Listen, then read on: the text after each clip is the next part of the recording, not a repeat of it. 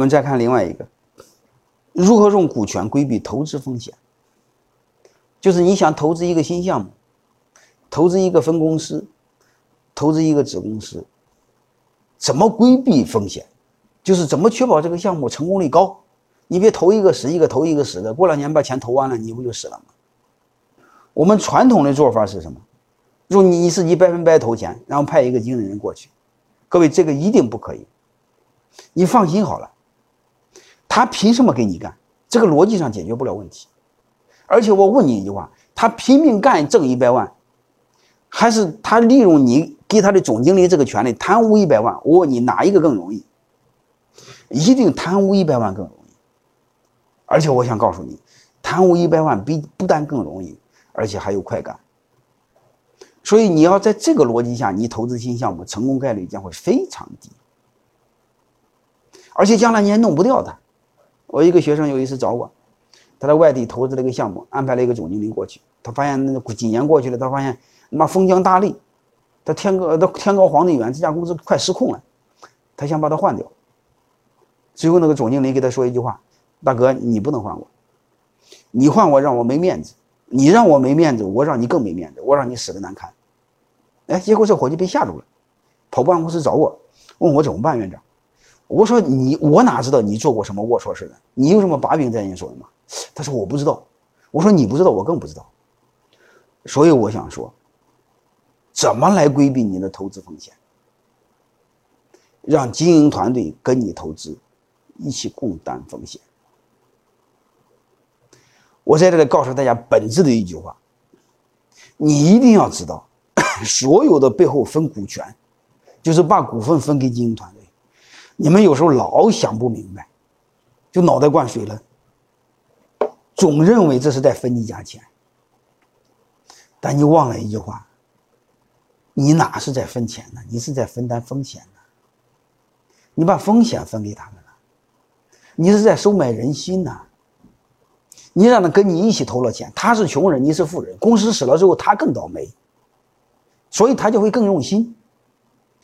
所以这个时候你让他一起投，他不用用心吗？我一会儿讲很多案例，你比如我一个学生开超市的。叫山东真德利，他的各个分公司就这么干的，子公司就这么干的，三个人，嗯，一个管运营的，嗯，一个什么管这个采购的，还有一个管门店装修的，三个鸟人，只要投个五十万，就可以外地成立个公成，然后占三十个点的股份，然后就可以成立新公司。简单的就类似这样的逻辑，简单的要命。然后说他们家不停的有人申请成立分公司，反正天下这么大个。谁强是谁的，然后成功率非常高。然后您如果真投资的话呢，我也建议你投资有合伙人的企业。风投一定是，他表面上投项目，他其实背后投人，他在投人背后他是投团队。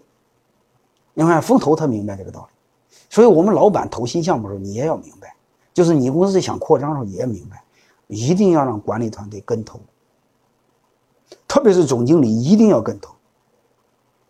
啊，刘传志退休了，但是刘传志说一句话非常经典：再好的项目，没有人不投。如果总经理连钱都不敢投，说明什么？说明他对这个项目没有信心呐。你这么大个项目，投这么多钱，交给没有一个信心的人，你会发现是你有病还是他有病，对吧？这个事就不做。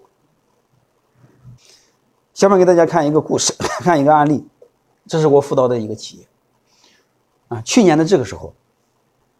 春节前后，嗯，满篇报纸都有这个报道，啊，中央电视台也报道了，说在纽约有一个沙县小吃店，开业三个小时就卖完，啊，这是老板是我的学生，他怎么做的呢？就非常简单，因为他老板以前开的店大，大火锅店，嗯，叫纽约的九十九号餐厅，如果你们去纽约的话是能看到的啊。纽约有好多好多的他家餐厅，所以是大店员工跟投投那点钱不管用，他就尝试开小店，能不能把合伙人体系给摸熟了？啊，他就选沙县小吃做一个试点。逻辑非常简单，假设投资一百万美金，啊，投资不了一百万美金，啊，假设投资五十万，嗯，三十万美金吧，你就这么理解，啊，员工投十个点员工投十万块钱占三十个点的股份，啊，就是员工跟投三十个点的股份。这个小店回本之后，员工不分三十，员工分七十，就这么简单啊！我去这个小店吃过饭，这是十月份我去纽约讲课，我专门看了看了这小店，啊，我去了才知道，哼，你看这个店处在什么位置？